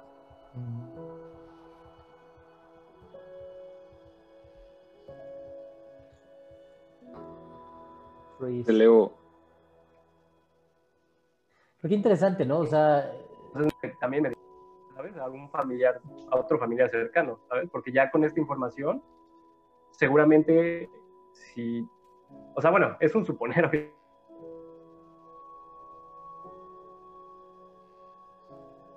Se nos fue mi, mi querido. No, pero por ejemplo, yo tenía esta información.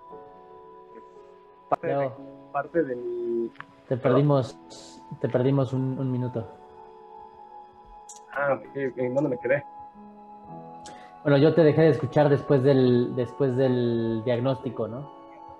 Sí de que, ah, familiares con cáncer, familiares con diabetes. Ah, ok, ok. ahí te Sí, entonces a lo que, bueno, lo que decía después es que, o sea, lo que yo quiero ahorita es utilizar ese evento que me pasó a mí para darle un valor, a decir, ok, familiares cercanos eh, murieron por esto. Ahora con la información que yo sé, que no es como casualidad de que te dé o por arte de magia tengas esos padecimientos, ¿qué puedo hacer yo para que mi círculo cercano, círculo social, la gente que conozco, amigos, etcétera, no lleguen a ese punto, ¿sabes? O sea, a ese punto de también padecer esa enfermedad, porque todo lo que hemos visto, por todo lo que hemos aprendido referente a estas enfermedades, es de que es prevenible, ¿sabes? O sea, se puede evitar. Sí. Sí, es una elección, o sea, es más una elección, porque no conocer las reglas no te exime de cumplirlas. O sea, incluso ahorita, con lo que podemos llegar a saber entre los tres, no sabemos mucho. No, no sabemos nada, ¿no? Eso es, o sea, nada. Incluso sabiendo lo que sabemos, podemos enfrentarnos a una enfermedad de esta. Porque no lo sabemos todo. Ajá. Y, y, pero no conocer las reglas no te exime de cumplirlo. ¿sí? La ignorancia no te vuelve inocente. Entonces, ahora sabemos que, por ejemplo, la diabetes es una elección. ¿no? Punto. Resultado de, malos hábitos. Es, una enfermedad metabólica que resulta de los malos hábitos que hayas tenido en el pasado. Pero a mí, a mí me llama mucho la atención, Leo, eh, lo que dijiste. O sea, el tema de vi a CEOs haciendo cosas que se cuidaban, que se alimentaban bien. O sea, en, ese momento entendiste, ¿no? Que el, que el, éxito deja pistas, literalmente. Me encanta. y, y eso, y eso es, eso es, o sea, eso es como, ok, ¿qué están haciendo que les funciona? Vamos a investigar, vamos a observar y vamos a probar lo que la gente no está dispuesta a hacer, ¿no? El, el y sobre todo eh, el, el, estudio, ¿no? Porque no, no es de que, ah, pues este eh, Elon Musk está eh, bebiéndose tres kilos de caca día. No, pues yo, o sea, si, si, no, si no te hace sentido con lo que estás estudiando y con lo que... Pues no lo haces, ¿no? Pero, pero a lo mejor le das la oportunidad y a lo mejor dices, bueno, pues vamos a estudiar y vamos a ver qué beneficio probable, ¿no? Puede haber ahí. Pero es algo súper interesante, Leo, y me, me encanta también el... O sea, tu historia me gusta cuando mencionas la frustración, porque es algo que a todos nos pasa pero a todos nos pasa cuando no tenemos claro la ley del proceso, ¿no? El ser, hacer, tener. Normalmente todo el mundo quiere tener antes de hacer y sobre todo antes de ser, pero creo que, creo que eres, eres una historia increíble para, ponerlo de ejemplo, hermano. Felicidades. a mí me encanta eso, justo. O sea, ¿y cómo es que, cómo es que te rendiste ante el proceso, güey? O sea, yo te conocí desde antes del, proceso, o sea, antes de ser. Y, me doy, o sea, y me encanta, es, recuerdo perfectamente esa reunión cuando, cuando dijimos, ¿qué onda? ¿Le damos a esto? O sea, yo les enseño, yo les ayudo a diseñar, yo les enseño esto, esto, esto. Pero el negocio lo van a montar ustedes. Se avientan. Y ahí es cuando todo empezó a hacer sentido, güey cuando dijiste sí. Y después encontraste quién te acompañara y, y, te volviste. Y luego tú, él ya era emprendedor, él ya era empresario. Y luego tú le pasas un rebase interno gigantesco gracias a en quién te estabas convirtiendo. Y eres Más bien en quién ya era, ¿no? En quién ya era en ese momento y hacia dónde, y hacia dónde vas. Entonces, todo, todo es ese cúmulo de, de, de, las cosas que habías hecho previamente y, y de alguna u otra manera te ayudaron y te seguirán ayudando en todo lo que hagas, ¿no? Porque te sigues construyendo. sí, sí. Y también el tema es que, o sea, tu, negocio no puede ser más exitoso que tu crecimiento personal, ¿sabes? Sí. Porque al final nuestro negocio y nuestro proyecto es un reflejo de quiénes somos. Entonces también cuando entendí eso, o sea, dije, ok, si quiero una empresa internacional, en quién me tengo que convertir, ¿sabes? ¿Qué, ¿Quién tengo que ser para ser capaz de manejar eso? Y entonces también, o sea, ya le das otro giro a, tu proceso de crecimiento, güey. Ya no es como de necesito tener los resultados. No, ahora es, quién tengo que ser. Ajá, exacto. Es ¿Qué como tanto tengo que trabajar? Quiero tener un millón de clientes. A ver, güey, o sea, primero maneja 10, luego 100 Güey, porque, ok, concedido, mil, un millón de clientes. Güey, vas a quebrar. O sea. no los vas a poder manejar, güey. No, o sea, güey. O sea, ¿Qué te tienes que ir convirtiendo poquito? Es como, es como la, la, todos, fíjate, todos los, los, los que se ganan la lotería y los premios millonarios y o sea, sí, o los boxeadores o la gente que no tenga un desarrollo previo a o que no esté lista para recibir esa cantidad de lana, no la sabe manejar, quiebra, eventualmente quiebra. Entonces, tiene que haber un trabajo previo para que estés listo en determinado momento para manejar lo que tú quieras, sea un negocio exitoso, sean miles de clientes, sea tu propio cuerpo, sea tu propia mente, o sea, hay un proceso, ¿no? El, trabajo previo, ese proceso, a, mí es, a mí es, ahorita lo dijo Enrique, ¿no? El, que, o sea, el, el cree en el proceso y déjate ir en el proceso, porque el proceso lo es todo, cabrón. O sea, no, el destino, puta, el destino es lo de menos, güey. Es como si agarraras un libro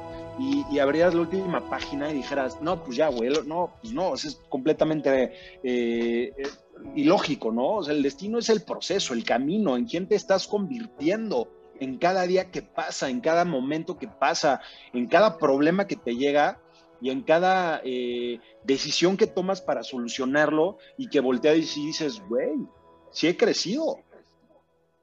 Sí, sí, sí. Qué, delicia, güey. ¿Han escuchado? Seguramente lo han escuchado. ¿Es Sadhguru? Sadhguru sí, dice... Sí, sí, sí, sí. Es, un, es un, maestrazo de maestrazos. dice, Mira, si tú decides que tu senda personal eh, te lleva a subir el Everest, más te vale que disfrutes el montañismo. Porque si no, vas a estar muy jodido cuando llegues a la cima, pases cinco minutos y te tengas que bajar. Y la montaña mata más gente de bajada que de subida. Así que hago. Sí, sí, sí. O sea, más alpinistas mueren en la bajada. ¿Por qué? Porque, porque ya llegué. ¿Y luego qué? ¿Sabes? Buzz Aldrin, ¿no? La historia, básica historia de, de, Buzz Aldrin, ¿no? Este, este astronauta que fue la, la, segunda persona en pisar la luna y estuvo ahí con Neil Armstrong y él puede decir, ahí estuve. Y lo que le pasó a este cabrón fue que ya, todo era muy chiquito para él. Regresas y qué, güey, ¿no? O sea, ¿cuál es tu por eso está, está cabrón, o sea, la gente que no tiene un propósito es como, güey, ¿dónde estás parado? Sí, y eh, por eso justamente te preguntaba, güey, ¿de qué te aferraste tú cuando te pasó lo que te pasó? Porque es bien fácil, güey, perder el suelo, ¿sabes? O sea, cuando no tienes, o sea, cuando no entrenas tus emociones, tu cabeza, güey, tu carácter, güey, ante la, justamente ante la incomodidad, es bien fácil que cuando te quiten algo, ya no sepas quién eres, ¿sabes? Sí. Por eso, sí. por eso o sea, tu historia también está súper, está brutal, güey, porque, o sea, cómo te antepusiste a esa adversidad, ¿sabes? Eso es lo que está muy chido.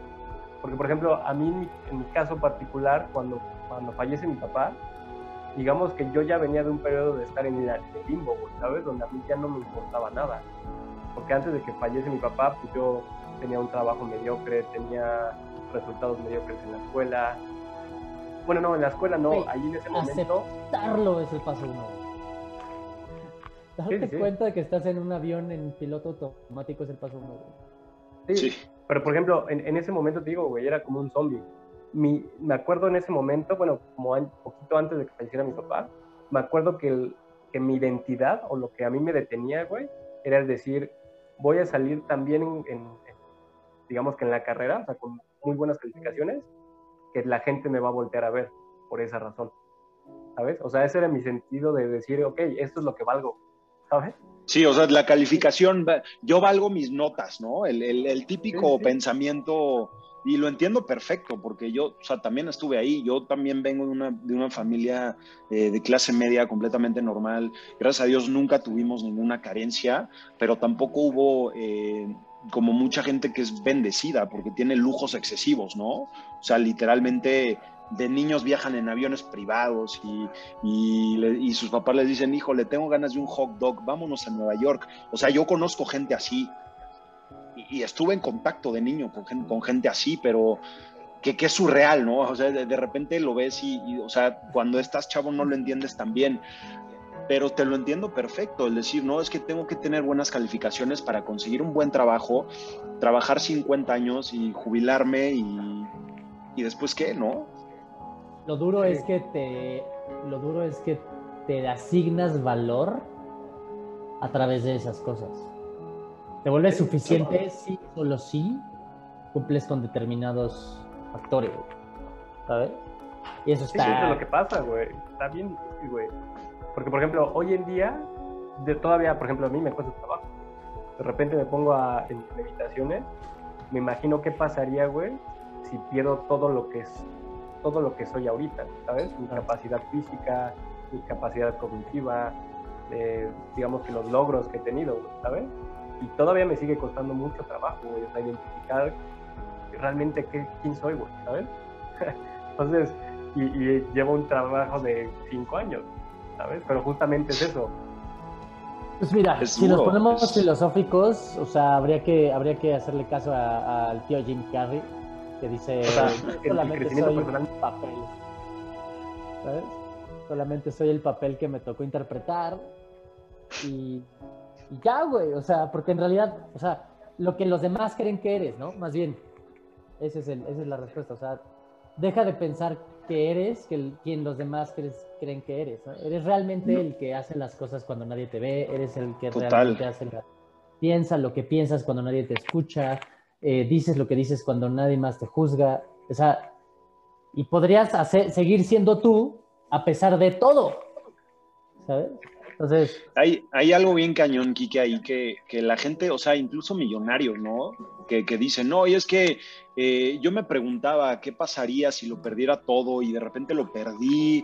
Y este, entonces, más bien, para mí es, güey, simplemente no pienses en eso, güey.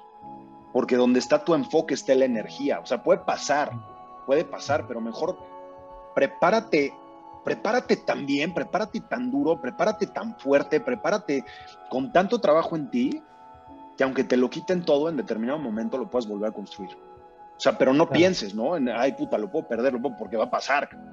Entonces tú, tú piensa y sigue tu camino diario, diario, diario y, y dale.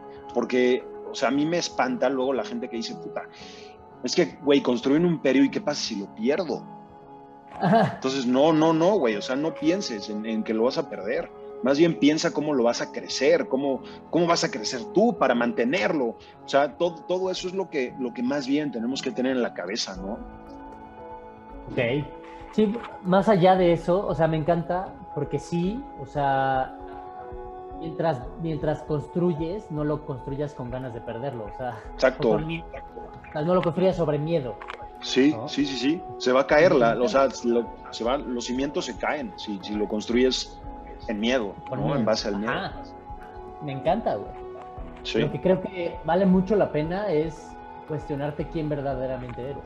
Porque no eres tu éxito, no eres. O sea, y mantenerlo como en mente, ¿no? O sea, mientras construyes, claro, es, eh, construyes muchas veces hacia afuera. Pero mientras construyes, no olvides que genuinamente eso al final de cuentas no va a importar de nada. No. Sí. Al final no va a importar de nada. O sea, no. Tu existencia es un suspiro en, en, en, los, en el aire del universo, ¿sabes? Sí. Al final del día, esa inteligencia emocional que, de la que hablaba Leo al final es, o de la que es, él, él, está, él está hablando como inteligencia emocional, que mientras construyes te conviertes en alguien, pero a su vez también tienes que entender que eso no importa, no importa de nada. También te vas a morir y fuiste una, una mota de polvo de la deriva. Que a lo mejor y brilló un chingo ante el reflejo del sol. Sí, está bien, pero ¿y luego? Claro. ¿Y luego qué? No, no, no, eres tan importante, ¿no? Y ese, y ese concepto y esa conceptualización y ese entendimiento de, ok, sí está chido, ok, voy a construir empresas gigantes y voy a empujar la humanidad un poquito hacia adelante, ok, pero incluso la humanidad es, es intrascendental ante, ante la magnitud de lo que realmente son las cosas, ¿no? Entonces, date ese, ese suspiro de realidad de decir, ok, al final de cuentas lo, no importa tanto lo que los demás crean quién soy, que claro. lo, no importa lo que los demás piensen quién soy, mientras yo pueda estar tranquilo en mi piel, ¿no? con lo que hago, con lo que vivo, con la congruencia, hasta donde la pueda llevar. Está duro esa reflexión, ¿eh? O sea, para mí, para mí más bien es, no me importa lo que los demás piensen de mí si yo sé quién soy, si yo sé cuál es mi esencia, si yo sé hacia dónde voy. Porque, ¿no? Aquí nos metemos ya en temas de realidad y de qué, estamos viviendo, pero tienes que saber, o sea, quién eres tú para poder empezar a construir de ahí o para poder mejorar. Porque tienes que saber quién eres para decir, ok, tengo deficiencias en esto, en esto, en esto, en esto, en esto. Puedo mejorar en esto, en esto, en esto, en esto. Y a partir de ahí se ve el cambio, ¿no? Claro. Porque el que empieza a pensar, no, yo ya sé todo.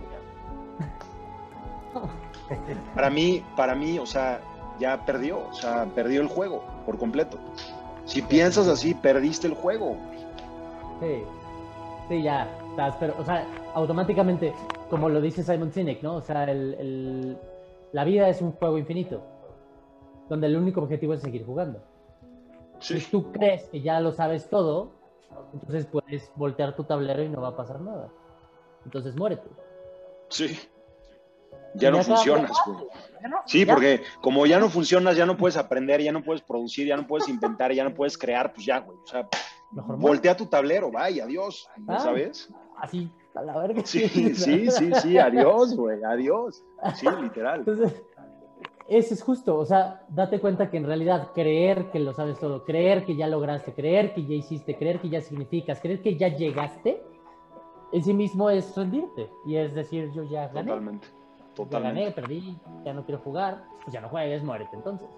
¿no? Total. Entonces, no, o sea, el juego en sí mismo se trata de crecer, desarrollar, empujar, impulsar, y como individuo y como colectivo. Creo que el colectivo, en sí mismo el colectivo permite que cualquier objetivo tenga, o sea, se cristalice, ¿sabes? O sea, que si yo digo, no, yo quiero vivir más años, ok, tú no importas, pero ¿cómo le puedo hacer para que, para que el colectivo y la vida siga el, curso que ya lleva, ¿no? Ah, ok, entonces el objetivo se vuelve mucho más grande. Deja de ser intransigente o tan intransigente. Sí. Ah, ok, yo quiero ser una mejor persona. Ok, sí, sí, sí, está chido, pero tú no importas. Ok, ¿cómo le hago para que el colectivo sea mejor? Ah. Total, totalmente. Es el por qué todas las personas que se cuestionan y van en un, en un camino de crecimiento y mejoría siempre terminan diciendo, mi misión de vida es el servicio. Totalmente, o sea, el servicio, el servicio es todo, güey. El servir, el servir es todo, todo. O sea, mientras más das, más recibes. Eso es lo que... ¿Sabes? ¿Sí? Sí, sí, sí. Porque en realidad cuando tú llevas, llevas cualquier objetivo personal y lo llevas al colectivo, entonces ahí sí estás generando, ahí sí estás generando impacto. es un impacto, una trascendencia.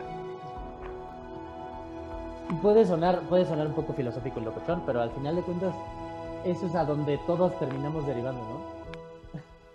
En realidad yo no importo tanto, o sea, pero ¿cómo puedo hacer que el colectivo sea mejor? Total. Entonces. Sí. Y ese, ese concepto de la falta de entendimiento se lo hago, se lo intento hacer entender a la gente. Le digo, mira, te voy a, te voy a demostrar en 30 segundos, en un minuto, cómo es que no tienes una puta idea de nada. ¿Crees que, ¿Crees que en algún momento de la historia de la humanidad las personas puedan, o el ser humano pueda construir una y desarrollar una máquina del tiempo? Suena muy difícil, suena, y ya los científicos hoy en día dicen que es casi imposible. Pero ok, hace 100 años no teníamos electricidad y míranos ahora. Ok, otros 100 años, otros 100 años con tecnología y avance y desarrollo, ¿no? Para el 2100, ¿no crees que haya máquina del tiempo? Ok, mil años. El año 3000, ¿no? Ok. El año 10000, ¿no? Ok, el año un millón. ¿sabes? Ahora, ok, está bien, podemos entender que sí, en algún momento la humanidad va a generar el viaje en el tiempo, ok, ¿qué te hace pensar que hay, aquí ahora no hay personas en el futuro? No tienes ninguna puta idea de lo que sucede. No, no o sea, no tenemos idea de lo que está pasando. O sea, sí. sí. ¡Auch! sí. o sea, con un ejercicio mental de un minuto te puedes dar cuenta que en realidad no tenemos una maldita idea de lo que sucede afuera, pero en realidad hay un objetivo el objetivo es darle la oportunidad a la humanidad de seguir el camino que ya tomó. Claro, o de tomar sus propias decisiones. ¿no? Que tenga el abanico de posibilidades abierto, no que no se cierre, porque el cambio climático y la, catástrofe ecológica nos reducen las oportunidades a vivir una sola línea, pues entonces estamos bastante jodidos. El objetivo es mantener la, el abanico de posibilidades abierto para que siga y siga y siga y siga y las posibilidades sigan abiertas, ¿no? Entonces, ahí es donde el, objetivo se vuelve al colectivo, se volca al colectivo y no se volca hacia el, hacia el objetivo personal. Güey, qué interesante está todo esto y a dónde vamos a ir a parar con este podcast. No se sabe, señores y señoras, no se sabe, ¿no? Pero